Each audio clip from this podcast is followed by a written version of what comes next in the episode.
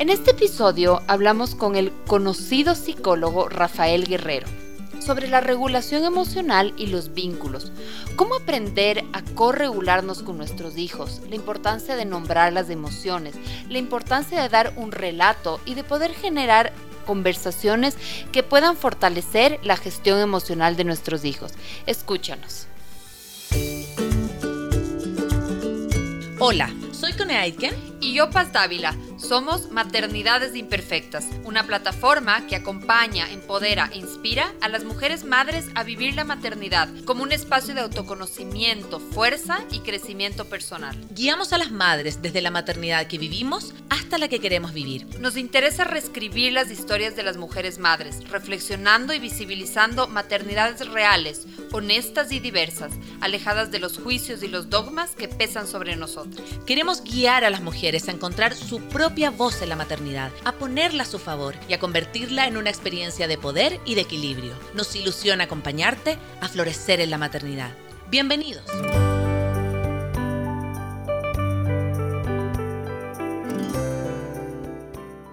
Bueno, gracias con todos que nos están, uh, todos y todas que nos están escuchando. Y bueno, damos aquí la, la bienvenida a Rafa Guerrero, eh, doctor en educación, tiene varios libros, eh, columnista en el país. Ya te, en un momento dejo que te presentes.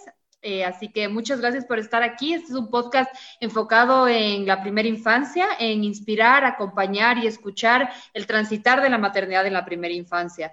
Hemos em, abordado diferentes temas que tienen que ver con el bienestar infantil y el bienestar materno también. Así que, bueno, muchas gracias, Rafa, por haber aceptado esta invitación y bienvenido a este espacio. Nada, muchísimas gracias. Gracias a, vosotras por vuestra invitación y, bueno, pues es un placer estar aquí con, con, todas, eh, con todos vosotros, con todas vosotras para, hablar de, lo que os apetezca. Eh, yo encantado. Súper, súper. Muchas gracias. Bueno, como me uno a la Agradecimientos de la Paz y doy la bienvenida a todas las personas que ya se están conectando. Em, esto, esto yo creo que fue súper em, propicio para nosotros en este momento, porque siempre con la Paz habíamos como soñado decir, bueno, algún día eh, entrevistaremos a tal persona, pero pucha, vive tan lejos. Bueno, ahora la cuarentena nos dio la posibilidad eh, de, bueno, estar en las casas, pero también de poder hacer esto, porque nosotros acá lo hacíamos en un pequeño estudio que yo tengo acá en mi casa. Entonces ahora dijimos, no, eh, Supo nos da la posibilidad de poder ampliar fronteras y eso también nos da la posibilidad de como abrirnos también más a un montón de gente que ya se empieza a conectar y empieza a hacer eco de, todo lo que podemos conversar hoy día. Así que, Rafa, muchas gracias. Y antes de empezar, eh, como decía La Paz, queremos que te presentes, que nos cuentes un poco quién eres, qué haces eh, o cómo te gustaría presentarte para darte a conocer a quienes ya se están incorporando a la transmisión. Bueno, pues eh, buenos, buenos días para, para, vosotras, para todas las que estáis desde Latinoamérica. Buenas tardes para los que me seguís desde, desde España. Bueno, soy Rafa Guerrero, soy psicólogo, soy director de, Darwin Psicólogos. Y, bueno, pues uno de mis, eh, de mis temas, digamos, de, eh, en el cual soy, soy experto es el tema de, los vínculos y la, y la, gestión emocional, ¿no? Y bueno, considero que es uno de los a veces, eh, bueno, me consultan, ¿no? Por, bueno, que, estaría muy bien esto de, gestionar emociones, ¿no? Pero bueno, no, no, creo que sea una cuestión de que esté bien o de que esté mal, sino que es una cuestión que es, que es imprescindible, ¿no? Eh, creo que desgraciadamente, aunque hemos avanzado mucho, ¿no? Pero creo que, sigue habiendo muchas lagunas en relación a lo que es el desarrollo de la, de la inteligencia emocional y creo que si fuéramos todos más conscientes, ¿no? De la, de la importancia que tiene el desarrollar esta, esta inteligencia, eh, bueno, pues eh, no solamente seríamos más felices en el aquí y en el ahora, sino que también tendríamos un futuro mucho más, eh, más prometedor ¿no? y mucho más, mucho más amable. ¿no? Así que bueno, pues esta es la lucha, ¿no? o una de las luchas que, que tenemos, ¿no? el poder sensibilizar y que la gente entienda que es fundamental, ¿no? Desde bien chiquititos, yo diría desde el vientre materno, ¿no? El que aprendamos y el que enseñemos a nuestros chiquitines a, vincularse de manera sana, a cubrir sus necesidades y a, que aprendan a identificar y a gestionar las, eh, las emociones. Me parece que es algo fundamental. Totalmente. Querido Rafa, antes de entrar en materia, nosotros tenemos como un pequeño, ¿cómo podríamos llamarle paso? Un pequeño ritual eh, donde les preguntamos unas pequeñas así preguntas, pero la idea es que tú nos puedas responder lo más espontáneamente que te ocurra, así como la primera respuesta que venga, para que también los auditores te, conozcan, ¿ya? Un poquito más. Ya, perfecto. Eh, Rafa, un libro. Un libro, Cerebro y Libertad, de Joaquín Fuster. Un maestro o una maestra en tu vida. Eh, don Manuel. Una canción. Una canción. Eh, uf, habría muchas, ¿no? Pero me voy a quedar mm. con Too Much Love Will Kill You, de, Queen, de Freddie Mercury. Ay, qué lindo, mm. me encanta. Eh, desde que soy papá, soy más. Uf, soy más consciente del miedo. Mm. ¿Y qué mensaje te gustaría dejarle a tus hijos? Pues más que mensaje, yo me quedaría eh, con, eh, con, que se queden con los. Eh, me gustaría trasladarles ¿no? la importancia de, bueno, de lo que vamos a hablar hoy, ¿no? De, del vínculo. ¿no? Me gustaría que heredaran ¿no? la importancia, o que, heredaran la capacidad, ¿no? heredar no genéticamente, ¿no? sino que, que, heredaran ambientalmente, ¿no? familiarmente la, la idea de, o, destrezas y habilidades para poder eh, vincularse de una manera sana y poder autogobernarse también de una manera sana, ¿no? Mm. Gracias, Rafa. Bueno, ahora sí empezamos. Tenemos más o menos 45 minutos de, entrevista. Eh, la CONE va a estar también trayendo preguntas de la gente que nos está escuchando. Así que, bueno, quería mm, un poco lo que más nos llama la atención del trabajo que tú haces desde esta, estas reflexiones sobre la importancia de conocer el funcionamiento cerebral para gestionar o ayudar a gestionar mejor las emociones y generar un vínculo sano con nuestros hijos. ¿Qué deberíamos, de manera básica, digamos, qué deberíamos conocer los papás sobre el funcionamiento cerebral de nuestros niños para poder generar este vínculo, este apego seguro, este vínculo sano? Bueno, yo creo que deberíamos saber muchas cosas, ¿no? Pero bueno, por ser así lo más eh, eh, directos eh, posible, bueno, el, cerebro al final es, el fruto de nuestra evolución, ¿no? Y todos los cambios que se van produciendo en el cerebro, pues van a ser los, siguientes, los siguientes años, ¿no? Em, simplemente que, tengamos en cuenta que em, cuando, un, cuando tenemos hijos, eh, nuestros hijos nos manifiestan sus necesidades como buenamente, como buenamente pueden. Esto a nivel cerebral implica que se trata de, las, zonas más bajas del, cerebro, ¿no? lo que denominamos el cerebro inferior, los cerebros calientes, o yo a veces llamo también el cerebro de sótano. Eh, ellos nos lo, nos lo, cuentan, nos lo explicitan, no de manera verbal, no, no, son capaces de en, los primeros años, ¿no? De decirnos las cosas como nos gustaría que nos las dijeran. Entonces, bueno, pues nos lo dicen con cosas que a nosotros como adultos nos incomodan mucho, ¿no? Que es mediante gritos, que es mediante llantos y que es mediante exigencias, ¿no? Entonces, bueno, yo creo que una de las ideas que tenemos que, conocer, ¿no? Eh, los padres, los, eh, las madres, eh, maestros y profesionales, es que esas necesidades que, todos tenemos, ¿no?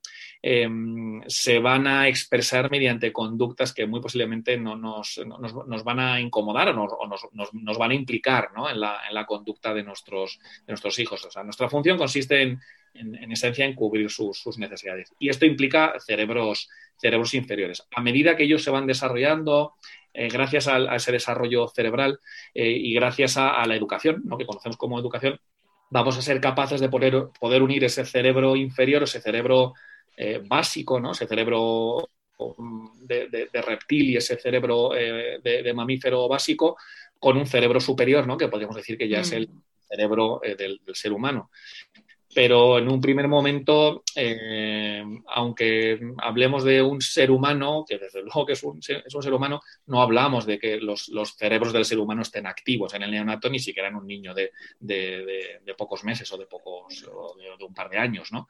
Entonces todo eso es algo que tenemos que ir eh, enseñando y que tenemos que ir trabajando a nuestros, a nuestros niños. Yo invito desde aquí a, todos los que nos están siguiendo a que profundicen y a que investiguen y curioseen en relación a, algo tan, tan, tan mágico y tan interesante como es el cerebro, porque el cerebro nos da muchas respuestas eh, a, cómo es el desarrollo de nuestros hijos, ¿no? Y también nos va a dar algunas pistas de qué cosas podemos pedirles a nuestros hijos y cuáles no. Y, te escucho y pienso que ese es igual un trabajo que tenemos como adultos. No siempre hacemos esa conexión entre las reacciones más instintivas. Claro, Y este cerebro que, es capaz de reflexionar, de hablar, de parar. Desde luego, desde luego, Paz. Em, eso, eso, es educación.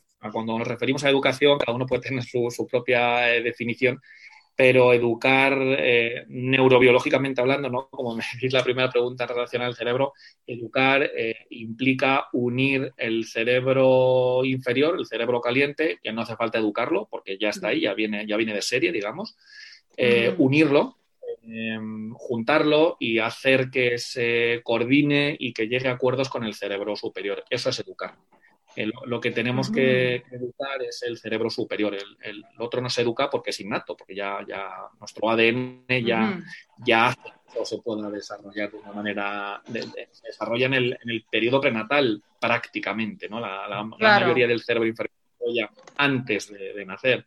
Entonces, educar consiste en eso, paz. Educar consiste en, en, desarrollar ese cerebro superior y en enseñarles un idioma, enseñarles un lenguaje, enseñarles unos valores, enseñarles a desarrollar en ellos las funciones ejecutivas, la concentración, el control de los impulsos.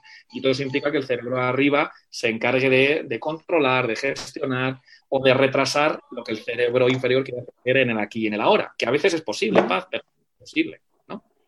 Y eso es educar.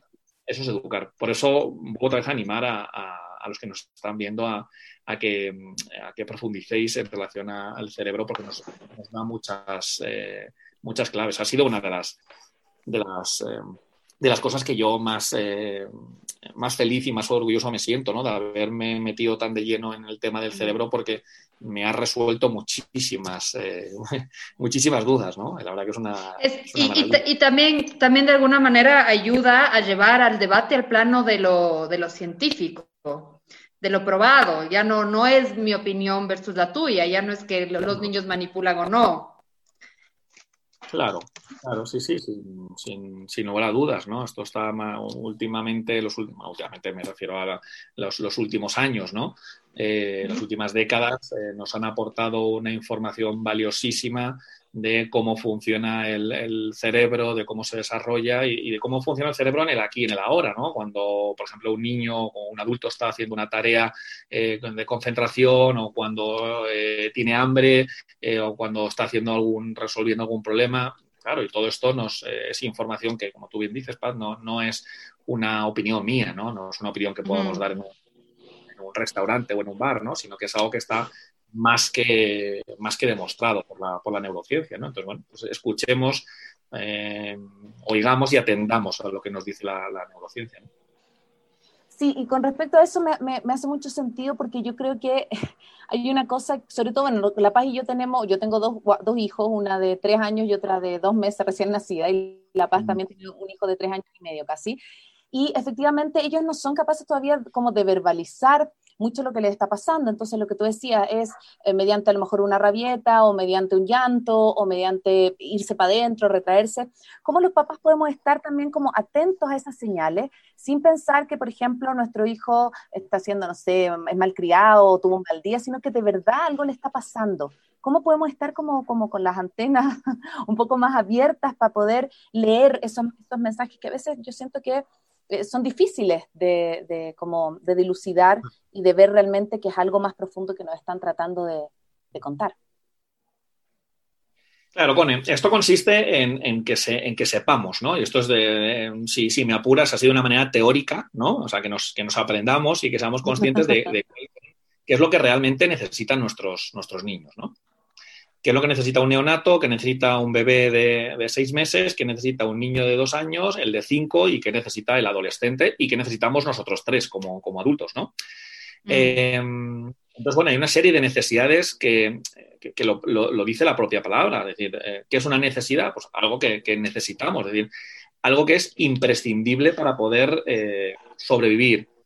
O si me apuráis, algo que es imprescindible para poder mantener un, equilibrio, ¿no? Entonces, si mamá y papá somos conscientes de eh, qué necesitan nuestros niños para tener un equilibrio, tener una capacidad de regulación y, para poder sobrevivir, bueno, pues entonces esto nos dará unas, unas pistas y unas, eh, eh, unas coordenadas, ¿no? Para saber lo que es una necesidad y lo que no es una necesidad, lo que, lo que es un deseo, lo que puede esperar o hasta incluso a lo mejor resulta que, a lo largo de mi vida no voy a poder ser de, conseguirlo, ¿no?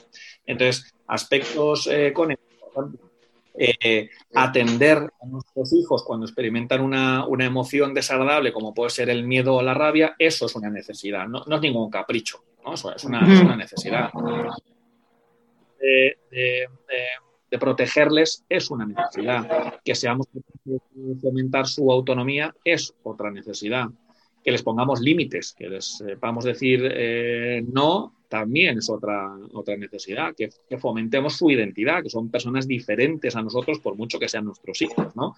Eh, tienen una personalidad y tienen un ser y una manera de percibir mm, diferente a la, nuestra, ¿no? Todo eso son, necesidades. Eh, el juego es otra necesidad, es fundamental, ¿no? La que estamos eh, en esta situación de confinamiento y estamos eh, tratando y luchando, ¿no? Por porque nuestros niños puedan salir más tiempo. Es un capricho, ¿no? Es una, es una necesidad. Es una necesidad. Sí. Sí, tú mencionas mm, este tema de que como padres nos es más fácil em, atender necesidades biológicas que las emocionales. También es como nos han educado y, hay algunos autores que hacen esta reflexión, ¿no? Que de alguna manera nuestra calidad de maternaje depende de la calidad de maternaje que tuvimos, de qué tanto a nosotros nos pudieron sostener las emociones. Em, ¿qué, reflexión, qué, ¿Qué reflexión hace sobre este vínculo, sobre esta dificultad que a veces tenemos de, en sostener emocionalmente a nuestros hijos en relación a nuestra propia historia. Claro, lo, que ocurre, eh, Paz, es que esto es algo transgeneracional, ¿no? Es decir, eh, venimos eh, arrastrando generación tras generación y a ver si por fin llegamos a un punto en el cual cambiamos esta, esta inercia, ¿no? en el cual todos hemos entendido, o nuestros padres, nuestros abuelos y nuestros bisabuelos y tatarabuelos han, han entendido generalmente que eh, las necesidades eh, tenían que ver con aspectos de alimentación, aspectos de protección, aspectos de hidratación y que el niño esté suficientemente limpio. Ya está, eso, eso son las mm. necesidades, ¿no? Ahora bien, cuando se trata de eh, pasar a otro grupo de necesidades, porque no solamente existen las, fisiológicas, ¿no? sino que existen otros tres grandes grupos de necesidades donde ahí incluimos las, las emocionales, ahí no cuesta más ahí nos cuesta más, ¿no? Y mm. entonces tendemos a malinterpretar que cuando mi hijo está en plena rabieta es que es un caprichoso.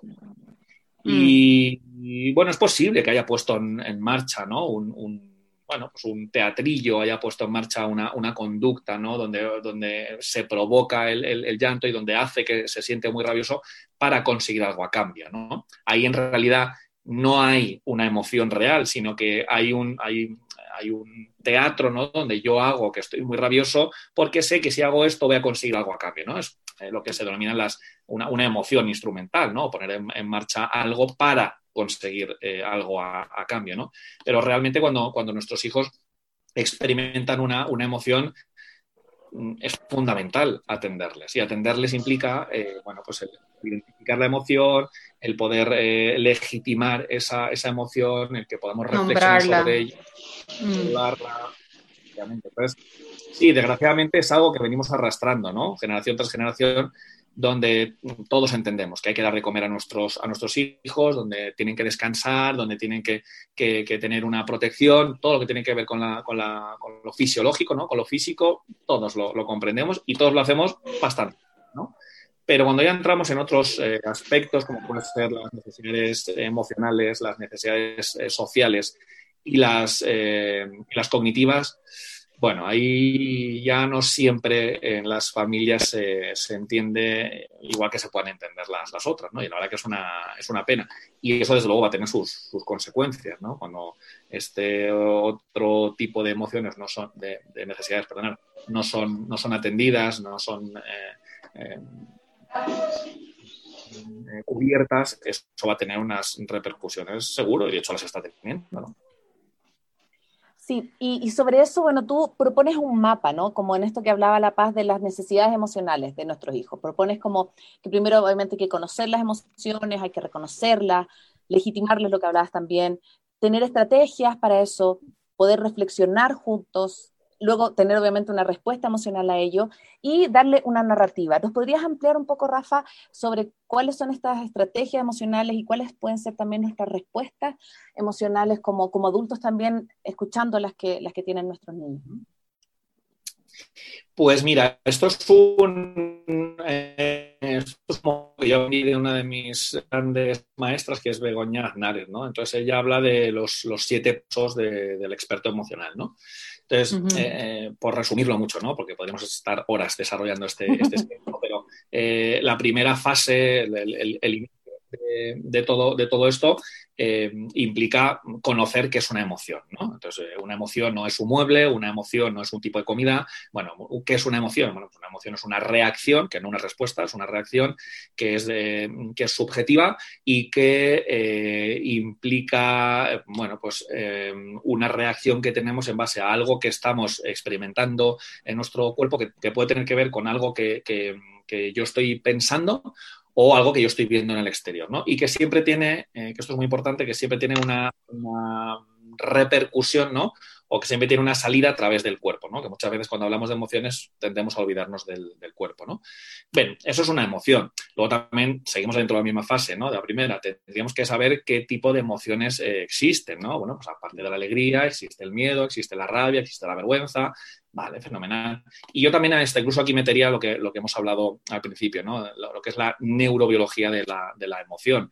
¿Cuál es la estructura cerebral que se encarga de registrar las emociones? Que sabemos que para las emociones desagradables, sobre todo el miedo y la rabia, son las eh, famosas amígdalas cerebrales, que lo que tiene que ver con emociones más, eh, más agradables, ¿no? O de aproximación, como son la curiosidad, como son la, la alegría. Eh, lo que estamos haciendo es que estamos activando el núcleo accumbens. Bueno, todo lo que tiene que ver con la neurobiología del, del apego, ¿no? Es decir, ¿qué es una emoción? claro, la siguiente fase tiene que ver con el reconocimiento de la emoción. Por eso la primera fase es el conocimiento de la emoción. ¿Cómo voy a ser capaz yo de reconocer la emoción si no conozco la, emoción? ¿no? Bien, entonces en esa, en esa, segunda fase lo que vamos a hacer es que vamos a ir ayudando a nuestros hijos, a nuestros alumnos, a que eh, aprendan, a que aprendan Em, a, explicitar y a poner en marcha eh, aspectos de reconocimiento de la emoción. Y entonces, bueno, esto es tan sencillo como cada vez que ocurra algo que podamos, podamos decirle a nuestro hijo, bueno, ¿y qué emoción crees que está experimentando mamá en este momento? O tu hermana, o estamos viendo unos dibujos en la tele, o estamos leyendo un cuento. Bueno, pues viendo, ¿no? Eh, experimentando las emociones que están eh, teniendo otras personas, tratamos de identificar, ¿no? De, mm. reconocer las emociones en, los, en nosotros, ¿no? Luego, en un tercer momento, eh, vendría el, legitimar la, emoción. Legitimar implica normalizar, implica entender que las emociones, nos guste más o nos guste menos, mm, las tenemos desde hace 180 millones de años todos los mamíferos, ¿no? Con lo cual, eh, no es que el niño me quiera tomar el pelo, no es que se quiera reír de mí o no es que esté aburrido, sino que simplemente está experimentando una emoción eh, concreta, ¿no? Y en, eso, en eso consiste, ¿no? Esto de legitimar. Legitimar implica permitir que tú tengas la emoción. ¿Y por qué te tengo que permitir yo que tengas una emoción? Bueno, pues porque se da una estructura del, cerebro que se llama sistema límbico, que es una estructura eh, de cerebro inferior, por lo tanto automática, es inconsciente, y yo no puedo acceder a ella. Lo que sí que puedo hacer, que esto vendrá mucho más tarde en estas fases que estamos desarrollando, es eh, que seamos capaces de identificar la emoción y de poder gestionarla, ¿no? Pero esto viene mucho más tarde. Y la gestión no se hace desde el cerebro inferior, se hace desde, el cerebro superior, que como hemos dicho antes, es el cerebro que se entrena, que se enseña y que por tanto se aprende. Pero la gestión emocional está aquí, en corteza prefrontal, que es la última estructura del cerebro que se desarrolla y que los estudios neurocientíficos llegan a la conclusión de que se acaba por desarrollar en torno a los 20, 22, 25 años. Wow. Nos queda años de crianza. claro, al final eh, requiere mucho, mucho tiempo, requiere mucha paciencia, requiere de miles y miles de ensayos, miles. Eh, una vez que pasamos, eh, una vez que somos capaces de legitimar eh, y de permitir la emoción, ojo, yo estoy hablando de legitimar, de permitir y normalizar la emoción, no estoy hablando de la conducta. Porque una cosa es que mi hijo esté rabioso, que se sienta rabioso, que esté muy enfadado, lo cual es legítimo en el 100% de los casos, da igual qué es lo que le ha hecho sentir esa rabia, pero esa rabia es legítima siempre, porque él no lo decide y porque yo tampoco lo decido, simplemente ocurre. Eh, y otra cosa bien diferente es que yo legitime su conducta. Es decir, mi hijo tiene todo el derecho del mundo, igual que cualquiera de nosotros, a sentir ese enfado, esa rabia por el motivo X, pero vamos a ver qué conducta ha llevado a cabo. Porque si eh, resulta que ha empujado o resulta que ha faltado al respeto a su padre, ha faltado al respeto a su maestra, porque está enfadado, yo puedo entender, yo puedo entender que la rabia nos invita a atacar, pero el hecho de que ataques en la sociedad que tenemos montada no está bien visto, no es un, no es un valor, va en contra de un valor, ¿no? Que es la educación, que es el respeto. Entonces la emoción es legítima siempre, pero la conducta, vamos a ver, en este caso la conducta de empujar está mal y entonces yo te la señalo, yo te la critico, pero lo que no puedo criticarte es la emoción, porque tú no tienes control sobre la emoción. Ahora, en lo que sí que estamos, ¿no? lo que sí que estamos trabajando ahora, chicas, es en ayudar a nuestros hijos a, que eso es educación, a que vayan identificando la emoción, a que reconozcan la emoción, yo te la legitimo, pero ahora tenemos que ir buscando estrategias para que cada vez que tú te sientes rabioso, tú puedas gestionar eso, porque no puedes ir por la vida empujando y ¿no? Y a eso nos referimos con, eh, con legitimar la emoción y luego veremos si yo puedo entender la conducta, pero no, la comparto, no la, no la justifico. ¿No? Es decir, yo comprendo tu emoción, pero no tengo por qué eh, justificar tu, conducta, ¿no? Y ahí entramos en la cuarta fase, que serían eh, poner en marcha estrategias. Estrategias para la, eh, para la gestión, ¿no? Y entonces hablamos de estrategias para la gestión del miedo, estrategias para la gestión de la, de la, alegría también. Claro, la alegría también hay que gestionarla. Cuando se nos, nos pasa de frenar la alegría se convierte en euforia, ¿no? De hecho, ahora mismo, eh, en esta semana estamos escribiendo un cuento en relación a la alegría, ¿no? Que es como, bueno, ¿y qué hay que hacer con la alegría? Bueno, pues a la alegría hay que mantenerla a raya, ¿no? Que cuando la alegría es excesiva o cuando la actividad que estamos haciendo provoca una excesiva alegría, eso se convierte en desadaptativo, ¿no? Y que... Mm. Eso siempre decimos, ¿no? No tomes decisiones eh, cuando estás excesivamente alegre, porque te vas a dejar llevar por un estado emocional que, no es, que no es eh, el, estable, ¿no? No, es el, no es el adecuado. Entonces, en esta cuarta fase hablaríamos de estrategias para regular el miedo, la alegría, la rabia, la vergüenza, estrategias concretas. Una quinta eh, fase tendría que ver con, la reflexión. como, como la, la emoción se produce una estructura que es inconsciente, más me vale hacer un esfuerzo de traerla al presente, de analizarla y de pensar por qué siento miedo. Ah, porque ha pasado esto. Y entonces el miedo me ha invitado a salir corriendo. que reflexionemos en torno a la emoción. Eh, ¿Qué ha pasado en nuestro cuerpo? ¿Cómo reacciona nuestro cuerpo? Porque si yo no paro y reflexiono, no voy a ser consciente de que el corazón me late a mí cada vez que yo siento miedo. Entonces, reflexionar en relación a la emoción, qué sensaciones tenemos, qué es lo que hemos pensado en ese momento, qué es lo que yo pienso ahora, todo eso es muy importante. ¿Qué conducta has llevado a cabo? Eh, luego tendríamos que, ver eh, si la, respuesta que hemos dado ha sido adecuada o no ha sido adecuada, ¿no? Lo que hablábamos antes, ¿no? ¿Esto es adaptativo? Bueno, pues habrá que, habrá que verlo, ¿no? Eh, las emociones, a veces, si yo no tengo suficiente control emocional, resulta que la emoción me va a llevar directamente a manifestarla, ¿no? Y esto es muy habitual en los, en los niños, pero mi trabajo consiste en, en, irle enseñando las consecuencias que tiene que cada vez que se sienta rabioso insulte a su madre o pegue a su, a su, a su hermano, ¿no?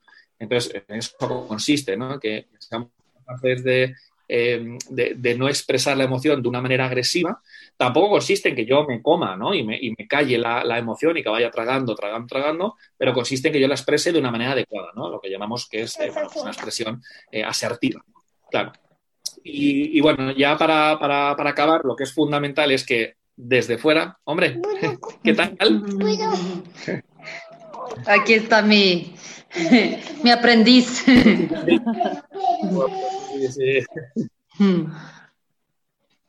Eh, Perdón. Eh, y ya la última fase sería como, como cerebros superiores como, o como corteza prefrontal externa somos capaces de, poder eh, darle una narrativa, de darle una explicación y de poder explicar qué es lo que ha ocurrido, ¿no?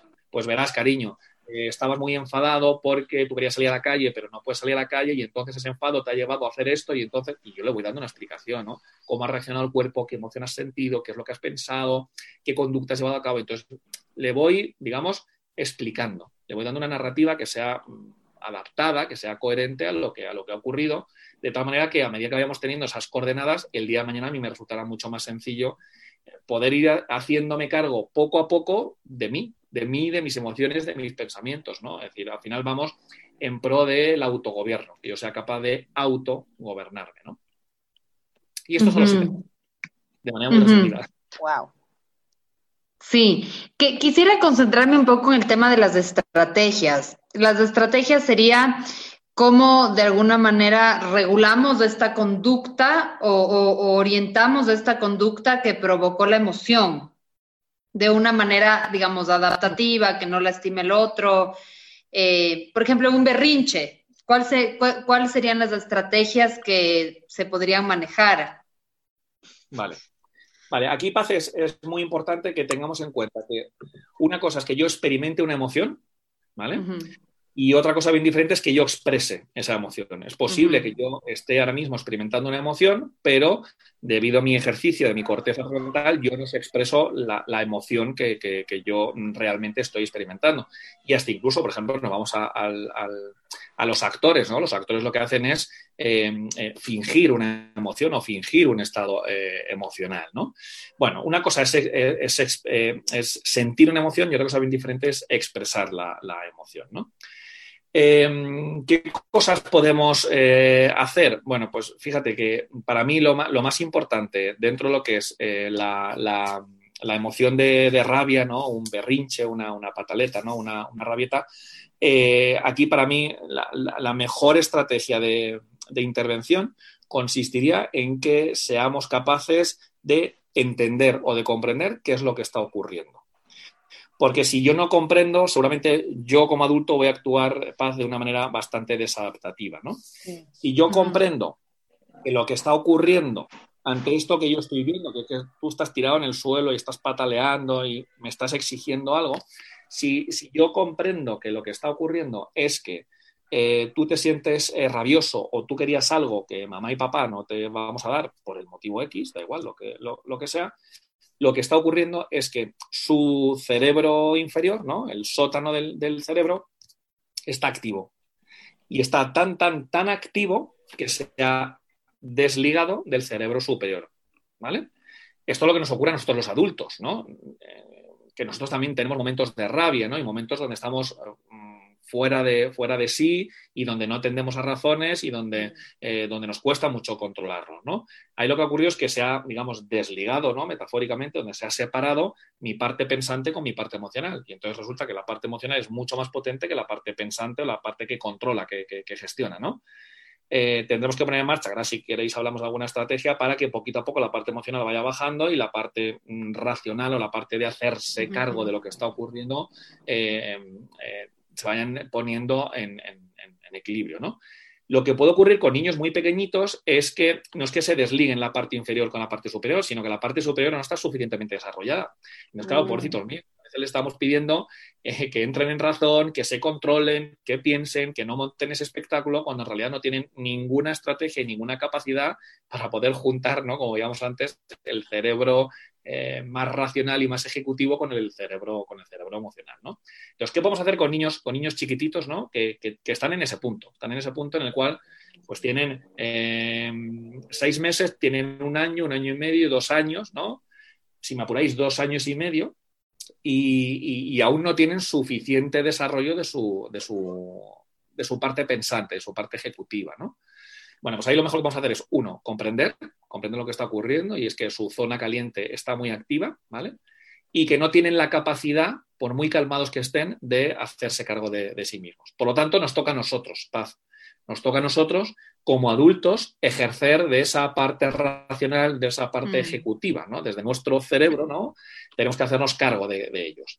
Entonces, si comprendemos, si entendemos y si permitimos que se expresen así, porque no tienen otra manera de expresarse, esa es la mejor estrategia que puedo poner en marcha. Es decir, mm. eh, yo no puedo pretender que en plena rabieta eh, mi hijo de mm, un año, año y medio, entra razones y yo me ponga a explicarle por qué le he comprado o le he dejado de comprar. Porque primero no te está escuchando y en segundo lugar eh, no tiene la capacidad para poder, para poder entenderte. Entonces, simplemente permitirle que, se ponga, que se ponga así. Y una vez que se le haya pasado la rabieta, que puede tardar un minuto o puede ser media hora o hasta incluso en algunos casos horas, eh, cuando haya alcanzado ese equilibrio, gracias a que tú has estado ahí físicamente, a que le has permitido, eh, em, em, cuidado con permitir la conducta y permitir la emoción. Lo que yo permito siempre es la emoción. La conducta veremos. Si lo que se dedica es a hacer cosas y a tirármelas, pues lo voy a permitir, desde luego, ¿no? O si lo que quiere es agredir a alguien, lo que voy a hacer es no permitirle que agreda a alguien. Pero lo que le permito, y lo que es más que justificado y lo que es más que comprensible y legítimo es su emoción. Entonces es esperar, es tiempo, ¿no? Es esperar a que alcance cierto equilibrio, a que esté más tranquilo, a que esté más tranquila. Y ahí, por muy chiquitito que sea, por seis meses que tenga, me da igual, yo le doy una narrativa y le doy una explicación de cómo su cuerpo ha reaccionado, le doy una explicación de la emoción que ha experimentado, sentías mucha rabia, ¿verdad, cariño? Y le doy, una, le doy, aunque con seis meses haya poco pensamiento, le voy a poner un pensamiento y pensabas que si hoy yo no te compraba esto, nunca más te lo iba a comprar. Y no es así, cariño, seguramente en algún otro momento te lo pueda comprar, pero hoy no. Es decir, lo que estamos haciendo, Paz, en definitiva, es, eh, estamos, algo que, que Peter Fon allí ha desarrollado muy bien y que a mí me encanta, que es el proceso de mentalización. Es decir, le estoy dando al niño una mente, le estoy creando, le estoy desarrollando, le estoy otorgando al niño una mente. Este es el proceso de mentalización donde ponemos palabras a lo que los niños están experimentando. Lo que ocurre en el cuerpo, el, corazón te late muy deprisa. Eh, lo que ocurre en el sistema límbico, ¿no? A nivel. Claro, claro, eso sí, te pones rojo y entonces tienes ganas de pegar. Normal, es decir, que cuando estemos enfadados tengamos ganas de pegar, pues es la cosa más normal del mundo. Ahora, esa es la emoción. Lo que hay que hacer es diferenciarlo de la conducta. Lo que yo no puedo hacer es empujarte o insultarte o escupirte, porque como estaba enfadado, vale, sí, tu enfado es legítimo, pero tu conducta no es legítima. Y estos son los valores, esto es la educación, esto es la ética, esto es el, vivir en, sociedad, ¿no? Es decir, si, fuéramos reptiles, esto no, tendría ningún, no tendría ningún sentido, simplemente que hay un, no, hay emociones en el reptil, ¿no? Pero hay un impulso, hay una reacción, hay un, eh, hay un principio de supervivencia y yo lo tengo que poner en marcha. Y el resto me dan exactamente lo mismo. Es decir, no hay ética en el reptil, mm. no hay valores en el reptil, pero en el ser humano sí que hay, igual que lo hay en los primates y el mm. resto de... porque somos seres sociales. No mm. vivimos aislados, vivimos con otras vivimos con otros miembros de la manada. Y eso implica tenemos que fomentar la empatía, fomentar eh, la, educación, ¿no? fomentar los, los, valores. Y esto es lo que hacemos con nuestros hijos. Les damos valores. Cada familia le Los límites.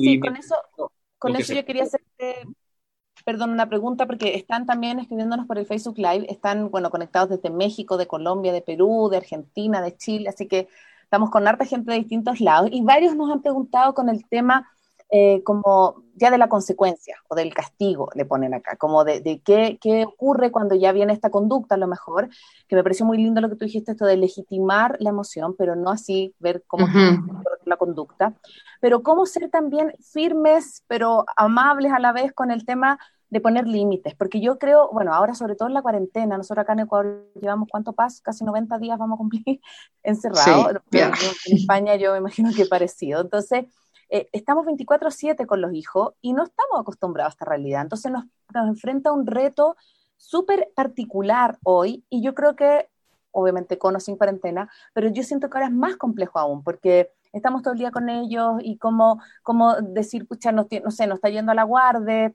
eh, pero a la vez eh, necesito que se porte bien porque yo tengo que teletrabajar, conciliar, bueno, todas esas cosas, ¿cómo, cómo no, lo, no, no recurrirnos al castigo o al Claro. Pues fíjate, Cone, yo, yo creo que aquí tenemos que, diferenciar eh, eh, dos, grandes momentos, es decir, el, momento del día a día, ¿no? de la normalidad que conocemos y luego mm, la situación excepcional que estamos viviendo ahora. ¿no? Claro. Yo, la situación que estamos viviendo ahora es, es, excepcional, es algo que no ha ocurrido mm, nunca. ¿no? Y por tanto, ante, medidas tan restrictivas como estamos teniendo encerrados, ¿no? sin, una eh, libertad como la conocíamos hasta hace dos días, como, como quien dice, implica poner en marcha una serie de, estrategias y una serie de recursos que son también excepcionales. ¿no? Entonces, yo, creo que, debemos ajustar un poquito la, expectativa. Eh, yo creo que ahora no estamos, eh, por lo menos en algunas familias, habrá que ver también cada caso, ¿no? Pero, pero hay familias que que, este no es el punto en el cual nos tengamos que plantear educar. Y fijaos lo que estoy diciendo. Es decir, ahora lo que toca es eh, la vida de. la vida de, reptil, ahora lo que toca es sobrevivir, es decir, es salir de salir como buenamente podamos de esta situación, porque claro, ¿cómo voy a pretender yo educar, ¿no? Con todo lo que implica eh, educar en una situación tan de supervivencia, tan límite como la que estamos viviendo. Es decir, tenemos a mamá y a papá encerrados en casa.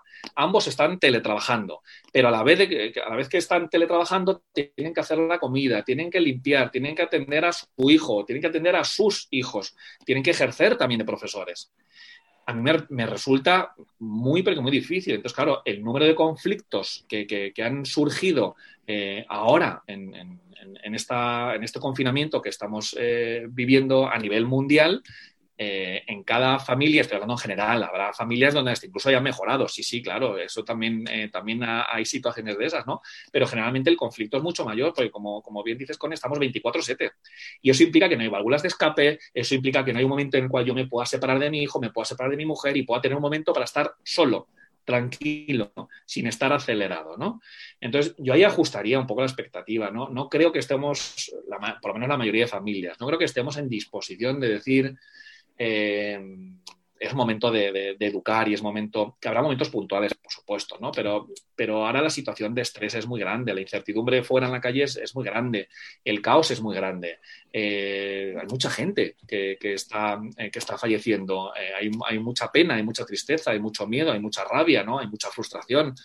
No creo que sea la situación ideal para, educar. Entonces, quiero, quiero empezar con, con esa, con esa con ese pequeño asterisco, ¿no? Que seamos con, que a veces nos sentimos muy culpables por no tener la oportunidad de, estar aprovechando mejor el tiempo yo creo que demasiado bien lo estamos haciendo, ¿no? Compaginando todas nuestras, todos nuestros roles en casa en ese 24-7 que comentabas antes, ¿no?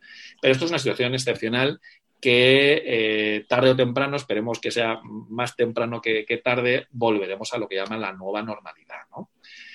Eh, entonces, una vez que, volvamos a la nueva normalidad, va a haber muchas cosas que se van a restablecer. La cantidad de horas que están viendo nuestros hijos la televisión o que están eh, eh, viendo dispositivos tecnológicos, cuando volvamos a la normalidad, todo eso se va a restablecer, o por lo menos esa es la idea que, tenemos, ¿no? Entonces, ¿qué hacemos, ¿no? Con el, eh, me comentas antes, ¿no? Con, el, con, el, castigo, ¿no? ¿Cómo podemos poner, poner límites? Bueno, a mí la verdad que el, concepto de castigo, a pesar de que por supuesto, lo haya experimentado yo en primera persona, en, mi ámbito familiar, ¿no? Cuando yo era pequeño con, mis padres, eh, porque lo hemos experimentado todos, ¿no? El castigo es algo que está completamente reforzado, en unas casas más y en otras casas menos esto, de castigar eh, es algo muy, muy, muy frecuente. Ahora, que sea frecuente no quiere decir que sea lo, ético, que sea lo, legal y que sea lo que la neurociencia está demostrando que, eh, no, es, eh, no es efectivo si lo que queremos es, educar a nuestros, hijos. Entonces, más que trabajar con el castigo, creo que debemos trabajar con las, con las consecuencias, consecuencias naturales. Que mi hijo resulta que ha suspendido dos asignaturas y yo vaya y lo que haga sea castigarle sin ir esta semana a fútbol, porque le gusta mucho, no tiene ningún sentido, ¿no? Esto nos suena muy familiar, porque todos lo hemos, lo, hemos escuchado, ¿no? Resulta muy familiar que alguien en un ámbito eh, no rinda según la expectativa que yo tengo, yo quería que, que, que aprobaras todo, pero como no has aprobado todo, resulta que eh, te voy a castigar sin ir a fútbol, esto es, eh, esto que lo vemos tan normal, ¿no? Que lo vemos tan frecuente y que lo hemos escuchado tantas veces, incluso que lo hemos hecho tantas veces, es tan, eh, tan ilógico, tan surrealista como que yo le sea infiel a mi mujer y me echen del trabajo. Entonces, al final lo que estamos haciendo es que estamos teniendo una serie de consecuencias que son ilógicas, que son artificiales en ámbitos completamente, completamente diferentes. ¿Qué mejor consecuencia lógica, natural, para un niño para un adolescente, me da igual, que ha suspendido dos asignaturas que ahora dedicar un tiempo a recuperar esas dos asignaturas. Pues ya está, lo que no has hecho entonces, lo vas a hacer ahora. Eh, claro, lo dicen las, compañeras de disciplina positiva, esto de educar con amabilidad y firmeza, eh, que ellas lo, explican eh, mucho, mucho, mucho mejor. bueno, pues consiste en esto, ¿no? En que seamos capaces de poner una serie de límites, de poner un, de poner un orden pero esto hay que hacerlo eh, con, mucha amabilidad, con mucho cariño, con mucho respeto, pero con, con firmeza, es decir, hasta aquí. Esto sí, esto no, esto se puede, o esto no se puede hoy, ya veremos mañana, ¿no? O al contrario, hoy sí, pero mañana ya no, ¿eh? eh entonces, yo siempre abogo por, eliminar los, castigos que por muchas razones no deberían ponerse en, marcha y, es mucho más eficaz hablar de consecuencias, porque al final, consecuencias naturales, porque las consecuencias van a ser, eh, van a ser comprendidas mucho mejor. Voy a repetir, que yo le sea infiel a mi mujer y me echen del trabajo, a mí no me hace aprender, ¿no? Eh, pero si ponemos consecuencias que sean, eh, que sean lógicas y naturales, el niño lo va a entender mucho mejor. Es decir, si yo no soy capaz de, poder, cada vez que juego en el puzzle, de guardarlo en su sitio y de cuidarlo, la consecuencia natural es que bueno, pues que va a llegar un momento en que el puzzle se te va a extraviar alguna pieza, de que se va a romper, de que se va a perder, ¿no? Eh, si tú no eres capaz eh, o no sabes eh, manejar un, dispositivo tecnológico porque estás haciendo lo que ya sabes que no se puede hacer, bueno, pues entonces lo que tenemos que hacer es retirar ese dispositivo tecnológico y dentro de un tiempo, que a lo mejor un tiempo es cinco minutos o son dos horas o es al día siguiente o la semana que viene, volveré a darte esa oportunidad para que vuelvas a manejar ese dispositivo tecnológico como sabes que aquí en casa eh, queremos que lo, que lo, que lo manejes. ¿no? Y eso son consecuencias eh, eh, naturales, ¿no? Que, ¿no? busquemos ese, ese aspecto artificial, sino que busquemos esa consecuencia natural. También, en relación a lo que veíamos antes del, del, coronavirus, que seamos conscientes de que hay situaciones donde tampoco cabe la educación. Es decir, ¿cuál sería la consecuencia natural de, eh, mm, eh, ya sabes que no puedes cruzar por un paso de cebra eh, tú solo por la carretera. Por la consecuencia natural es que se lo lleva por delante un coche. Bueno, pues en esa situación no, vamos a, permitir que eso, que eso ocurra, ¿no? Entonces ahí no hay educación. Ahí directamente lo que hay es una acción-reacción de no te permito que esto lo hagas así, no, no, quiero que aprendas. Ahora mismo lo que, lo que vale, mm, mm, lo que prioriza es eh, es, la vida, ¿no? Es la supervivencia, ¿no? Que es lo que, lo que hablábamos antes, ¿no? Entonces, momentos de supervivencia no es momento de educar, es momento de sobrevivir, de salir adelante como buenamente podamos. Y ya más adelante seremos ya capaces de, poner en marcha esta diferenciación entre lo que son los, castigos y lo que son las, eh, consecuencias, ¿no? Mm, y hablar, hablar, mm. hablar mucho. Mm. Para, para, ir cerrando un poco, Rafa, eh, el resultado de hacer estos ensayos una y otra vez, mil veces, eh, en cuanto a la gestión emocional de nuestros hijos, eh, tiene esta consecuencia de generar un vínculo, vínculo sano, una confianza. Eh, sé que me puedo autorregular contigo, no, no, no me das miedo, sino que más bien genera un, un, apego seguro. ¿Cuáles, ¿Cuáles son las consecuencias de este apego seguro, digamos, a mediano y largo plazo? Pues las consecuencias eh, de un apego seguro se dan eh, tanto en el momento presente como a medio plazo, como a largo plazo, y además se dan en todos los ámbitos donde nos desarrollamos. ¿no? Si mamá y papá son capaces de, como hemos hablado durante, durante esta conversación, de poner límites, de decir no, de decir sí cuando toca decir sí, de, proteger, de fomentar la autonomía, de, de, dar una buena narrativa y una narrativa que sea coherente, que sea adaptada, de regular sus emociones, etcétera, etcétera, eso va a tener unas consecuencias fantásticas y además perdurables ¿no? a lo largo del tiempo en todos los ámbitos donde tú te desarrolles. ¿Y esto qué quiere decir? Pues esto quiere decir que eh, tu hijo el día de mañana va a tener eh, una buena autoestima, va a tener eh, una buena capacidad de resiliencia, es decir, de adaptarse a los distintos entornos donde se desarrolla. Eh, va a ser una persona que es capaz de tomar decisiones de una manera reflexiva. Eh, es una persona que, mm. como hemos visto en las siete fases del experto emocional, que va a ser capaz de identificar la emoción, se va a permitir a sí mismo la emoción, se la va a permitir también al resto de su entorno, ¿no? de su gente cercana. Va a ser capaz de regular sus emociones y va a ser capaz de heterorregular las emociones de su, de su gente, de su círculo más, eh, más, más cercano. Son conscientes de sus fortalezas, son conscientes también de sus limitaciones, ¿no? Y eso también es una de las características de la, autoestima, ¿no? La autoestima no es que yo me crea que soy capaz de hacer todo, sino que sea capaz de, entender que algunas cosas se me dan bien, otras suficientemente bien y otras muy bien y otras fatal. Eh, y que eso lo tenga integrado, ¿no? También eh, las personas con apego seguro entienden que el error es parte del, proceso de, aprendizaje, ¿no? En definitiva, son personas que están más adaptadas y que tienen mayor número de recursos en su mochila metafórica para poder eh, ponerlos en marcha ante situaciones eh, delicadas o, límites, ¿no? Por ejemplo, las personas que tienen apego seguro se adaptan mucho mejor a un confinamiento que las personas que tienen un apego inseguro, ¿no? Mm. Es decir, al final consiste en darle estrategias, ¿no? Darle herramientas pero es que estas estrategias PAZ tienen que ser creadas junto con mi papá, con mi mamá y con mis, y con mis profes. Las, eh, digamos, los pilares de todo esto vienen en la mochila, pero hay que ejecutarlo. Las, las, herramientas hay que fabricarlas. Y esto es lo, bueno que tiene el apego seguro, que es un factor de, protección muy grande. Lo cual no quiere decir que el apego seguro no sufra, eh, no llore y, y, no tenga estrés. Claro, no, no. Los apegos seguros son son personas, no, no, no, son, no son piedras ni son, ni son máquinas, pero tienen mayor capacidad de ser conscientes, de, reconducir la situación y de, y, y de, gestionarla de una manera más satisfactoria que, los apegos inseguros.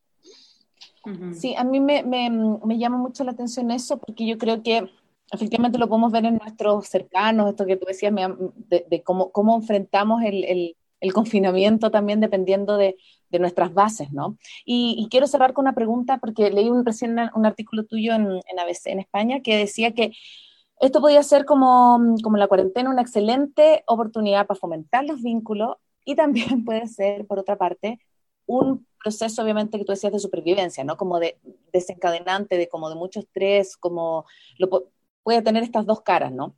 Entonces, como, ¿qué mensaje o, con qué nos podemos quedar quienes están mirando este, este, este live y que después van a escuchar el, el podcast de, de, cómo hacerlo un poco? Porque a veces eh, pasa que lo mismo, no sabes cómo abordar esto del teletrabajo, de, de, que tengo tantas cosas que hacer y a veces quizás estoy menos disponible para mi hijo y, viene la culpa y como que digo, ¿cómo, cómo hago eh, en esta situación tan extraña como para para no perder la cordura y fomentar los vínculos? Es muy difícil, es muy mm. difícil porque voy a repetir que no es la situación eh, idónea para, educar, es una situación eh, propicia para, sobrevivir, ¿no? Pero bueno, lo malo que tiene el 24-7 es que va a haber mucho conflicto. Lo bueno que tiene el 24-7 es que hay muchos momentos, ¿no? Con mm. Momentos mejores, mm. momentos peores. Eh, y entonces, bueno, eso nos va a dar, eso nos va a dar. Conflictos, ¿vale? Eh, y como veíamos antes, ¿no? Vamos a tratar de eh, sacar provecho de ese conflicto, es decir, el conflicto mm, tiene una, cara desagradable, desde luego, pero también tiene mm, otra, otra cara que se puede recuperar y que eh, podemos extraer de ahí un, aprendizaje, ¿no? Que podamos aprender cómo somos nosotros, ante qué cosas saltamos y cómo son nuestros, nuestros hijos, ¿no? Y, el, el, periodo de confinamiento que estamos viendo también nos da otros momentos de, bueno, pues de mucho placer, de mucha tranquilidad, de mucha, de mucha calma, ¿no? Eh, y esos son los momentos que tenemos que, aprovechar. Entonces, simplemente que seamos conscientes que, va, a haber va a haber momentos, bueno, y que los que las personas que nos están viendo no, es que les estemos anunciando algo, es que ya lo están viviendo ¿no? en, el, día presente, ¿no? Que va, que, va a haber, que, va a haber y que está habiendo conflictos y que, eso no, no, va a desaparecer, ¿no? Podrá incrementar o podrá, podrá disminuirse, pero los conflictos es, parte de, la, vida, ¿no? Em, entonces, bueno, tratemos de lo que hemos venido hablando ¿no? a lo largo de, la, de esta conversación, que, seamos eh, capaces de entender que esto es una situación excepcional, que, nos está llevando a nuestro límite, que ahora en muchas ocasiones saltamos a, la, mínima porque nos encontramos con una situación muy, muy estresante o porque sentimos mucho miedo, eh, que seamos capaces de permitirnos ¿no? a nosotros y a nuestros hijos las emociones que estamos experimentando, que seamos capaces de, eh, de identificar ¿no? que tenemos muchos, eh, muchas emociones por aquí eh, circulando, ¿no? Bueno, pues vamos a aprovechar, Para identificarlas. Eh, también que, tengamos momentos para estar juntos y momentos para que cada uno esté en su, en su habitación, con sus juegos, con sus deberes y con sus, con sus cosas, ¿no? Creo que hay momento, momento para, para, para todo, ¿no? pero bueno, que, que, sepamos que va a haber momentos donde nos toca sobrevivir y otros momentos donde podremos aprovechar porque la, o nuestro hijo o la familia tiene cierto, cierto, cierto equilibrio y ese es el momento que tenemos que aprovechar para educar, ¿no? El momento en que hay equilibrio es el momento que yo puedo aprovechar para educar. Igual cuando antes decíamos, el momento en el que mi hijo está desregulado por la rabieta, ahí no puedo educar, esto es ya está, es, es, contener, ¿no? Es contención. Y en el momento en que ha alcanzado ese equilibrio, ahí ya puedo educar, ahí ya puedo darle un, valor, darle una narrativa eh, y tratar de hacer eh, aprendizaje, ¿no? De lo que acaba de, ocurrir, ¿no? Pero es verdad que, la situación que estamos viviendo es, muy extraordinaria y es muy, pero que muy delicada a todos los, niveles. Y dentro de casa, en la familia, no, es una excepción, ni, mucho menos, ¿no? Total. Mm. Bueno, Rafa, muchas gracias. Muchas gracias por tu tiempo. Ha sido, ha sido una conversación súper inspiradora. A mí me, encantó esta, al menos para mí, esta redefinición de lo que es la educación. Usualmente como que la, asociamos con conocimientos, con los libros, con la lectoescritura. Eh, y esta eh, y, el, verlo así, como esta armonización de estos dos cerebros, siento que es algo para la vida, ¿no? Es lo, real, lo que necesitamos. Así que muchas gracias, muchas gracias por, aceptar nuestra invitación. Ha sido, ha sido un placer. Muchas gracias. de verdad, gracias y quiero agradecer a toda la gente que se conectó. Hubo muchas preguntas que tratamos como de, obviamente, el tiempo no da, si no estaríamos lo mismo hablando un montón. A mí me apasiona también este tema y te agradezco tu tiempo, tu calidez, tu compañía y, también a la gente que estuvo conectada. Espero que en algún grado hayamos como respondido algo de sus, de sus inquietudes y como lo que tú decías, también me quedo con esto de quizás no estamos para educar, sino que estamos ahora para sobrevivir. Y mm. yo creo que, que en eso no olvidarnos nunca de, de, del vínculo y también de reconocer cómo estamos nosotros, porque en la medida que podamos ser mm. capaces de vernos y de leernos a nosotros, va a ser mucho mm. más fácil, siento yo, de leer a nuestros hijos. Así que muchas, muchas gracias, Rafa. Gracias. gracias. Chao, chao. Chao, chao. chao. Soy Cone Aitken. Y yo, Paz Dávila. Gracias por regalarte este tiempo de autocuidado y crecimiento. Si quieres escuchar más capítulos y contenidos sobre maternidad y crianza, no olvides de encontrar nuestro podcast en iTunes y Spotify. Y a través de Radio Sucesos todos los domingos a las 12 del mediodía. Te esperamos.